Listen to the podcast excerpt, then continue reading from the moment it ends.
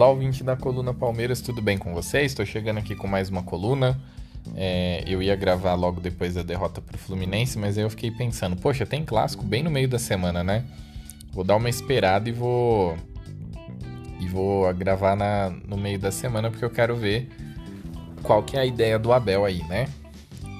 Bom, é, contra o Fluminense ele lançou mão de um time muito parecido com o time titular, o Palmeiras até saiu vencendo, golaço do Dudu e tal. Depois no segundo tempo, muita coisa aconteceu e eu quero comentar sobre essas coisas que eu pude observar lá pra. Né, enfim, porque mirando aí no dia 27. Eu vou falar tanto do que eu vi no jogo contra o Fluminense, como do que eu vi no jogo contra o São Paulo. Né? Essa altura do campeonato aqui, esse podcast provavelmente vai sair na quinta, um dia depois, vocês já vão estar tá sabendo do que, que rolou aí, né? Mas enfim. O então, contra o Fluminense, perdeu 2 a 1 tomou a virada. É, eu achei a, que foi um jogo em que a ideia era testar alguma coisa com base no, no confronto do dia 27. E aí, o ponto alto dos testes, na minha opinião, foi ele ter observado tanto o Mike quanto o Gabriel Menino e ter ficado muito claro é, a diferença do Mike pro Gabriel Menino, que é um absurdo, porque o Gabriel Menino surge cheio de expectativa e tal. Ele era um cara que tinha sido usado como lateral direito, ele foi muito importante no jogo contra o River. Só que tem um fator do jogo do Gabriel Menino, vocês já, né, quem ouve com frequência aqui, já me ouviu comentar a respeito. É, ele não é um lateral, e muito porque ele não se enxerga um lateral. É, na minha opinião, o Gabriel Menino ele tem uma espécie de complexo de craque. Ele pisa na bola, ele para, ele é um cara que ele se vê enxergando o jogo e buscando passes mais sofisticados. Mas na prática ele é um cara que sobe muito, muitas vezes ele aparece aí no ataque praticamente como um ponta, e é um cara que é muito lento, compõe uma linha defensiva. Então, assim, é, desde o início, com a entrada do, do Gabriel Menino no time, né, depois que, que o, o Abel faz a substituição, a, a, eu já pude observar dois ataques do Fluminense, inclusive o que saiu o gol, né, em que a defesa do Palmeiras está quebrada. É óbvio que no jogo contra o Fluminense estava o Vitor Luiz também, na minha opinião ele foi muito mal. E aí entra tanto a dificuldade técnica que ele tem, quanto a falta de ritmo, né? Fazia muito tempo que ele não vinha sendo utilizado. Junta as duas coisas, a chance de sair algo bom fica muito pequena realmente, né? Mas assim, é. Quebrou uma sequência de invencibilidade, uma sequência de vitórias, incomodou um pouco, mas me incomodou muito mais ver é, as situações negativas do time e. É, uma coisa que eu não gostei foi que eu achei o time muito pilhado, né? Então deu briga e tal. Teve jogador expulso, Dudu revidando. Enfim, algumas situações que eu não esperava. Só para ficar mais claro, né? O Dudu revidou uma falta bem idiota, foi expulso. Então, assim, é, eu acho que isso é um pouco preocupante, porque com a final é, se aproximando, uma das coisas que o Palmeiras precisa é ter cabeça no lugar para poder entrar com um nível de concentração muito alto no jogo. Que aí vai de encontro com outra questão, que é uma coisa que eu já venho comentando aqui há algum tempo, que é a perda de identidade defensiva do time. Eu estou muito preocupado com com a quantidade de gols que o Palmeiras toma. O Palmeiras tem uma defesa muito ruim, tem times muito piores dentro do Campeonato Brasileiro que tem defesas muito piores. E, e eu atribuo muito isso, inclusive houveram jogos que é, o Gomes estava na zaga, né? A defesa era. A linha defensiva era a linha defensiva principal, e mesmo assim o Palmeiras tomou gol por completa falta de concentração. A gente tem observado que nos jogos da Libertadores o nível de concentração ele tem sido maior, é, só que preocupa, obviamente. A gente vendo o jogo e, e, observa esse tipo de situação, fica com uma pulga atrás da orelha assim. Então. Bom, é, vamos ver, né? O que, que o que, que, sai disso. Esse nível de concentração é uma coisa que é um pouco mais difícil de, de julgar é, e de entender como que a comissão técnica pode trabalhar. Eu sei que existem algumas coisas, mas fica difícil para eu comentar daqui. Aí chega o jogo contra o São Paulo, né? É, o jogo contra o São Paulo deu em derrota, o Palmeiras jogou muito mal, podia ter sido goleado, podia ter sido a pior derrota do Palmeiras no Allianz Parque para o São Paulo, até porque né, o São Paulo tinha a tradição de não conseguir vencer o Palmeiras no Allianz Parque. O, as duas derrotas que nós temos para o São Paulo no Allianz Parque já são sobre, sob o comando do Abel. e as duas em contexto parecido, que é o Palmeiras usando reservas contra o São Paulo, num movimento aí do Abel não valorizar muito um clássico. Isso pegou bastante para a torcida, né? Vocês estão me ouvindo, vocês sabem disso. E despertou uma série de discussões. O, o, o Flamengo ganhou do Corinthians, então o favoritismo voltou para o Flamengo. Eu, essa discussão eu acho bastante estúpida, bastante idiota, e para mim só serve para render programas de mesa redonda, esses programas de debate que agora que a ESPN co comprou a Fox, e antes tinha o Fox Sport Rádio, inunda aí a, a programação dos canais esportivos e, né, enfim, muita gente fica vendo isso daí. Pra mim, na prática, não serve para nada, porque poucas. Porque, assim, além do momento, da confiança, que são itens que são importantes, também é uma coisa que precisa ser avaliada e que não, vem sendo, não vinha sendo possível traçar nenhum tipo de paralelo é como que o confronto vai se dar, né? Como que os times vão se portar, então, assim, se porventura o Palmeiras tivesse enfrentado times que jogam como o Flamengo, que é muito difícil até pela qualidade e vice-versa, é, paralelos poderiam ser tratados e análises poderiam ser tiradas dali. Agora, ficar é, tirando favoritismo ou não, de depois que o Palmeiras ganhar do Atlético Goianiense, isso aí para mim é, é só ter assunto para poder preencher grade. É, o que me preocupou no jogo contra o São Paulo foi essa essa falta de valorização por parte do Abel do clássico é uma coisa que é muito cara para a torcida e que ele mais uma vez demonstrou que não liga muito, né? Então assim, a gente já teve outras situações onde ele entrou com um time entre aspas meia boca no, no clássico. E, e o que que acontece, tá? Por que, que o time. Por que, que eu tô falando a respeito de, de time meia boca? Que é uma discussão que apareceu agora, obviamente, aqui dos jogadores que entraram em campo como a maior parte era reserva, né, nove jogadores eram reserva, começa a se questionar a qualidade do elenco do Palmeiras. Só que assim, é, elenco não serve para lançar a mão de time reserva, já começa por aí. E segundo, quando a gente tem um time alternativo em campo, caso ele queira usar um time alternativo, ou seja, completamente reserva basicamente como foi ontem, esse time ele precisa ter coerência.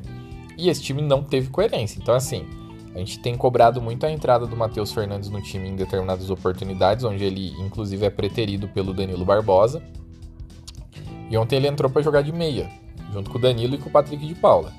É, o Patrick de Paula fazendo a saída de bola.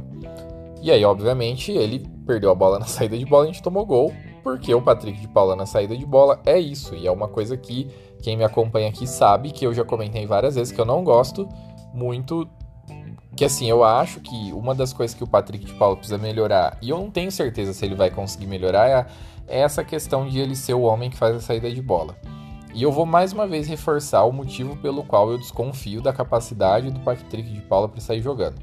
Ele tem muita dificuldade em girar sobre o próprio eixo e usar a perna direita.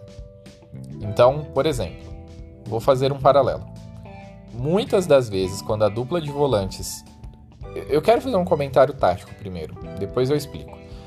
É, existem duas formações que o Palmeiras joga que eu acho interessantes, mas que aí o funcionamento muda um pouco. E ambas, é, e o desenho tático ele muda de acordo com a dupla de volantes, mas em ambas a gente tem o Zé Rafael. Quando nós temos Danilo e Zé Rafael, o Palmeiras joga no 4-2-3-1, com Danilo e Zé Rafael de volante, os dois subindo. Normalmente o Danilo sobe mais, o Zé Rafael fica um pouco mais quando joga com o Danilo. Portanto, ele participa mais da saída de bola. O Zé Rafael, ele é um dos caras que mais perde bola no meio? Ele é um dos caras que mais perde bola no meio. Porém, ele perde essa bola muitas vezes num, num setor do campo aonde o risco gerado é grande, mas menor do que o jeito que o Patrick de Paula perde, como ele perdeu ontem. Não é a primeira vez que isso acontece, tá? Eu não vou não vou ficar contando vezes que o Patrick de Paula perdeu bola na saída aqui, mas enfim. A maneira como o Zé Rafael muitas vezes acaba perdendo a bola é um pouco diferente, mas assim, está inerente à função. A diferença é que o Zé Rafael é um cara que, se a perna boa dele fica marcada, ele consegue girar para a esquerda, consegue soltar uma bola, acionar um lateral, acionar um zagueiro e por aí vai. Coisa que o, o Patrick de Paula não consegue fazer. O lado direito do Patrick de Paula é nulo. Então, outros times eles podem explorar a saída de bola do Palmeiras quando o Patrick de Paula está fazendo essa função. Mas voltando à questão do desenho tático. Então, você tem o Zé Rafael nessa função. É, e aí ele faz dessa forma. E por que que, na minha opinião, a dupla, a entre aspas dupla de volantes para a final vai ser Felipe Melo e Zé Rafael. Porque quando o Palmeiras joga com os dois, na verdade, o Palmeiras joga no 4-1-4-1, com o Felipe Melo protegendo a defesa e uma linha no meio de campo com Dudu, Rafael Veiga, Zé Rafael e Gustavo Scarpa. Como vocês podem notar, se vocês pararem para observar o time, esse time em campo, vocês vão ver a maneira como o meio de campo é composto e durante muitas vezes vocês vão ver essa linha certinho é, aparecendo, marcando o time adversário. Com o Scarpa mais pela direita, o Dudu mais pela esquerda, o Zé Rafael Rafael Veiga pelo meio. Com a proteção do Felipe Melo, o que, que acaba acontecendo? Que é uma coisa que a gente perde quando o Danilo está em campo, porque muita gente é apaixonada pelo futebol do Danilo. Eu concordo que ele é um jogador muito bom, porém ele tem problemas de combatividade e de cobertura. Quando o Felipe Melo está em campo, ele consegue prover cobertura para outros jogadores. E por ele conseguir fazer coberturas de maneira mais eficiente, ele acaba propiciando que o Zé Rafael seja mais combativo, porque caso o Zé Rafael seja batido nos combates, tem cobertura.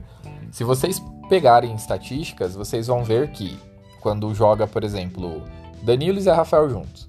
Você vai analisar lá a quantidade de, de confrontos pelo chão, né, que está nas estatísticas, que seria às vezes em que o, o volante vai caçar o, o, a pessoa que ele está marcando de maneira mais incisiva.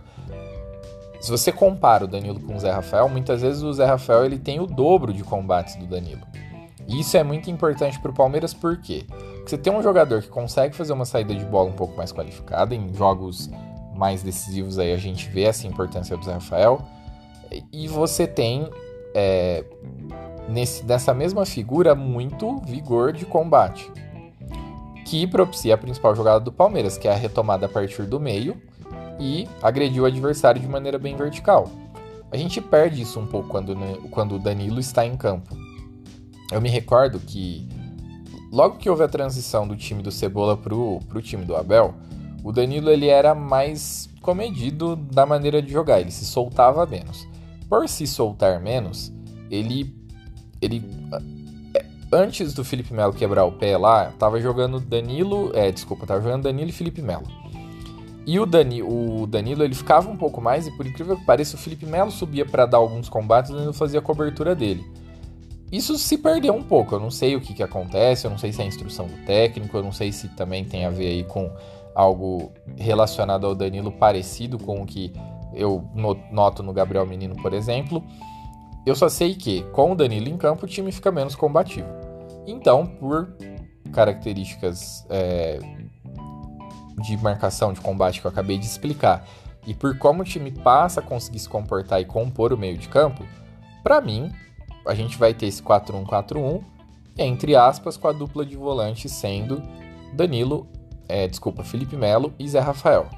É importante destacar, e isso vocês podem perceber pela quantidade de chute de fora da área que o, que, os, que o Rafael Veiga vem dando.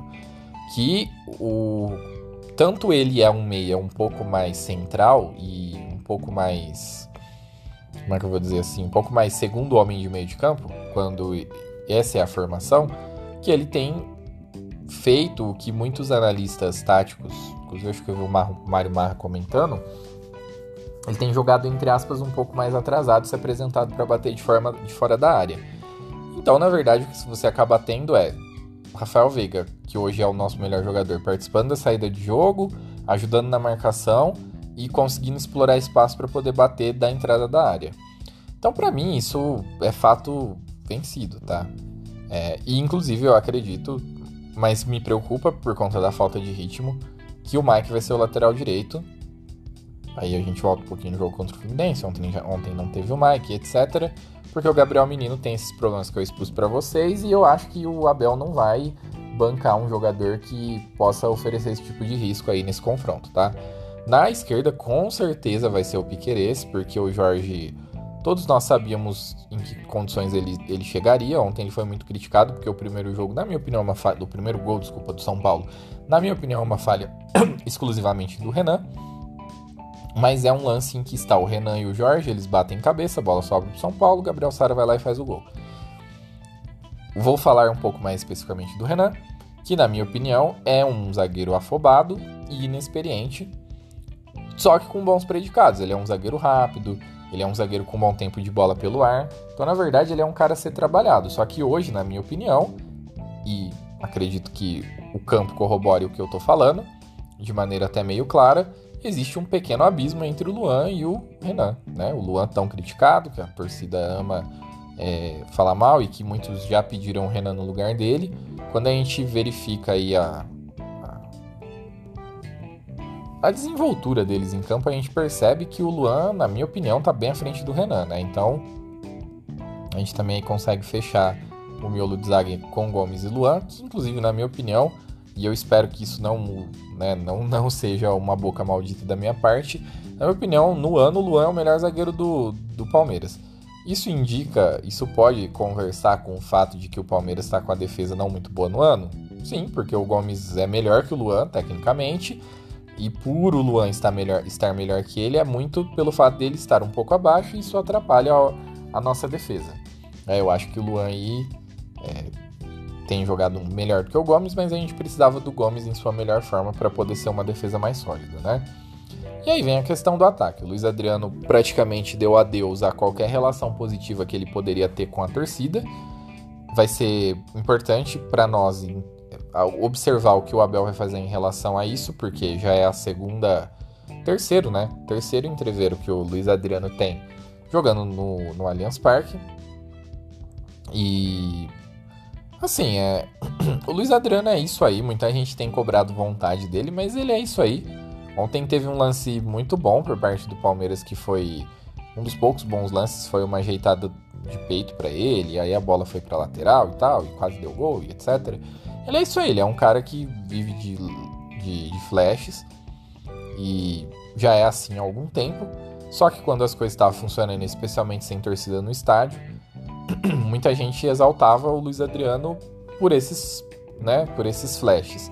E hoje esses flashes, além de não estarem acontecendo com tanta frequência como acontecia um tempo atrás, a postura passiva dele, que é a característica dele, incomoda alguns torcedores e e faz com que a, né, gerou esses conflitos e faz com que a situação dele seja insustentável. Então, muito provavelmente, com 99% de certeza, o comando de ataque na final da Libertadores vai ser do Rony, que entrou contra o São Paulo mais pro fim do jogo, esbanjando.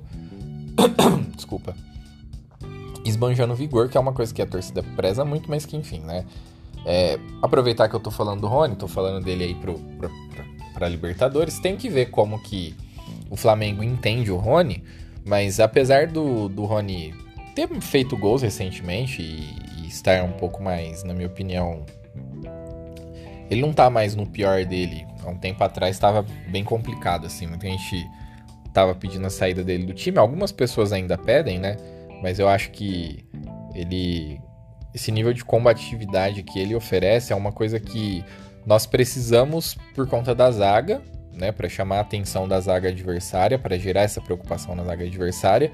E um outro fator que eu iria comentar é que aparentemente o Abel vem trabalhando com ele, na minha opinião, porque eu nunca tinha observado que ele era bom nisso, a movimentação sem bola. Pro 4-1-4-1 que eu comentei, que a gente acaba tendo aí uma participação mais incisiva do Veiga e do Scarpa, isso é importante, né? É, eu acho que isso meio que sacramenta ele no time. Então, contra o São Paulo não teve o Dudu, sorte do São Paulo. E eu acho o seguinte, inclusive, que o fato do Palmeiras ter perdido alguns titulares pro jogo, ou não necessariamente, né? Foi mais o Dudu, assim, que eu acho que, que seria importante. Ele não quis usar o Piquerez e o Gomes voltando das seleções. Então, assim, são três perdas, né? Fez com que ele tomasse essa decisão de levar um time praticamente reserva para o campo. Aí agora eu vou falar do Abel Ferreira. Então, assim, é, qual, quais são os meus pontos de incômodo com o que aconteceu ontem? Primeiro, uma clara falta de valorização para o clássico novamente. Atrela a isso que eu acabei de falar. Entendo, porém não aceito. Né? O fato dele não ter três titulares, ele não tentar levar um time um pouco mais qualificado para enfrentar o São Paulo. Porém, eu entenderia que ele tivesse levado a campo um time menos recheado de titular, desde que esse time fizesse sentido. E aí que entra o problema do, da escalação de ontem. O time de ontem, ele. Isso foi. É, foi bem rápido para a gente conseguir observar. Ele era completamente disfuncional. Então você tinha um problema na saída de bola. No início do jogo, o Palmeiras teve muita dificuldade de se livrar da marcação de São Paulo a partir do meio-campo, por conta de que, mais uma vez, eu sei que muita gente gosta de exaltar jogador da base, eu sei que muita gente vê no Patrick de Paulo um, um jogador muito especial. Até acho que ele tecnicamente é bom, mas na minha opinião ele tem muito buraco no jogo dele e um deles é a saída de bola e estava impactando aí para o Palmeiras, né? Tanto que a falta de suporte na direita, que é para onde ele deveria subir em determinadas situações, fez com que o Marcos Rocha errasse muitas vezes, coisa que quando o Marcos Rocha tem o suporte por ali, especialmente ou do Felipe Melo, ou do próprio Zé Rafael, ou do Veiga que consegue ir por ali, ali quando tá no 4-4-2, o Veiga ele joga um pouco mais pela direita, né? Às vezes ele vai lá pra esquerda, na verdade ele acaba tendo mais liberdade, depende do posicionamento do Zé Rafael. Esse tipo de coisa não acontece, então assim, esses essas conexões que existem entre os jogadores é, falam muito dos próprios jogadores, das características que eles possam entregar ao time. Então a, a, gente tinha um problema crônico na saída de bola, a gente tinha um problema crônico no, na composição do meio-campo, com Patrick, Danilo e Matheus Fernandes, porque a gente tinha, na minha opinião, é, funções muito parecidas entre o, Danilo e o Matheus Fernandes. O, o, meio de campo ficou soft, né? Ficou mole. A gente não tinha combatividade no meio-campo, porque tanto Danilo quanto o Matheus Fernandes não são exemplos de combatividade. E aí a gente tem o Patrick de Paula também apresentando uma série de problemas, ficando meio perdido. O Breno Lopes, indo bem dentro da, das possibilidades do Breno Lopes, criou uma enxurrada de, de cruzamento pela direita, mas que não tinha como ser aproveitado. Alguns até levaram algum perigo, né? Teve aquela. É, enfim, teve um lance ou outro aí que foram criados pelo, pelo Breno Lopes, mas quando o time ele tá com dificuldade de combate no meio-campo e as suas jogadas basicamente se resumem a cruzamentos do ponta para basicamente ninguém, você identifica um problema de estrutura no time.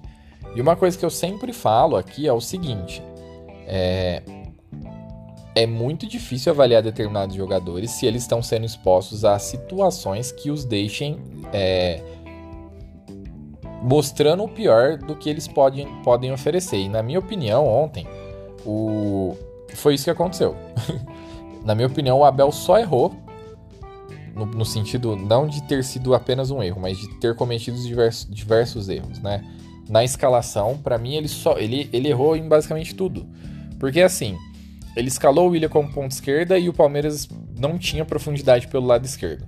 A gente sabe que o Jorge é, é um lateral que ele deve oferecer pra gente ofensividade, mas tá voltando de lesão e etc. E não era o William que iria dar profundidade para ele. Algumas bolas até foram lançadas para a esquerda, algumas o Danilo tentou pegar, mas enfim. O William não é esse jogador. Se a ideia do. Eu sei que muita gente acha que o William já deveria sair. Pode até ser, tá? Não, não é um. Passa longe de ser um, um reserva de luxo, uma peça fundamental. Mas foi escalado numa posição onde ele não conseguiria entregar muita coisa, né? Para você usar o William hoje, você precisa ter dois meias que consigam trabalhar com ele uma, com a bola no chão. E de preferência num 4-4-2 ali, para ele conseguir flutuar um pouco mais para o meio e não ter que ficar preso na lateral, marcando o lateral e tendo que explorar uma velocidade que ele já não tem há anos, tá? Então esse é um dos problemas. Se vocês olharem lá, o Palmeiras não tinha é, não tinha nenhum tipo de presença pelo lado, pelo lado esquerdo ofensivo. Descia sempre pela direita, como eu disse, com os cruzamentos do Breno Lopes. Sem um meio de campo que pudesse trabalhar com o Luiz Adriano também nada acontecia. E aí é, acaba ficando até cômodo para a torcida direcionar os seus canhões para o Luiz Adriano. E aqui é uma coisa que não tem nada a ver com a atitude dele em relação à torcida, tá? Eu estou falando da parte do jogo. É, fica cômodo você culpar o centroavante pela ineficiência do time. Eu vou aqui até fazer um paralelo. Não há centroavante para a seleção brasileira, porque o Tite insiste em usar três volantes, né? E pontas que são de velocidade. Então, assim, a menos que o, o centroavante que o Tite coloque lá seja um gênio de pegar cruzamento, todo mundo que o Tite colocar vai ser xingado. Não funciona Gabriel Jesus, não funciona Firmino, não funciona o Matheus Cunha, não vai funcionar ninguém, porque o Tite não consegue adicionar qualidade no meio-campo dele para a criação.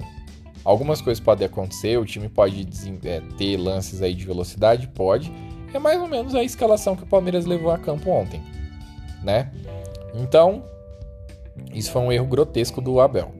Aí vem os, né, a maneira como o, o a maneira como o jogo se conduziu. O Abel ficou muito irritado com a arbitragem e ele fica muito irritado por motivos que eu acho bem idiotas, como por exemplo o lateral invertido, esse tipo de coisa.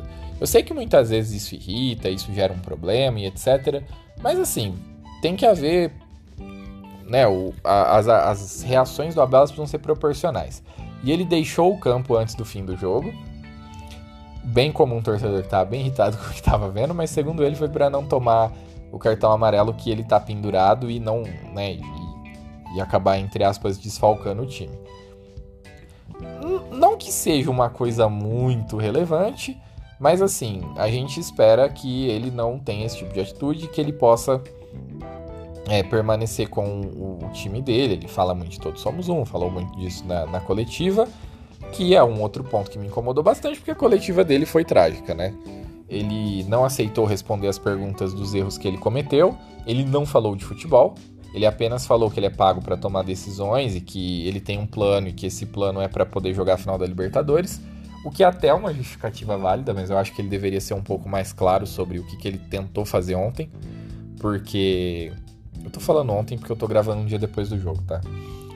É, porque assim, é, não tem problema poupar, mas como eu disse, ele teria que ter levado um time a campo que tivesse o mínimo de condições de ter uma ideia de jogo. E não foi isso que aconteceu. Então, então a gente tá bem pistola com ele. Eu tô vendo comentário de torcedores aqui dizendo que depois da Libertadores ele pode ir embora e etc.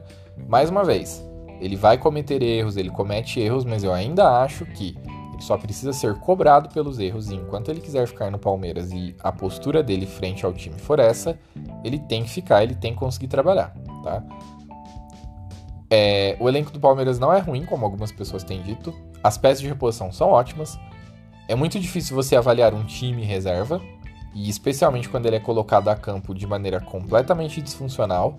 Então, assim, a gente não pode sair condenando todos os jogadores que não costumam jogar e que entraram ontem por terem entrado da maneira como eles entraram. A gente tem é, muito. Assim, eu já dissequei várias vezes aqui, já expus para vocês as, as maneiras como jogadores que muitas vezes nem têm esse valor tanto atribuído a si, eles conseguem render muito porque o técnico coloca ele em posições onde ele, ele possa se sentir confortável e ter confiança para poder desenvolver o seu jogo.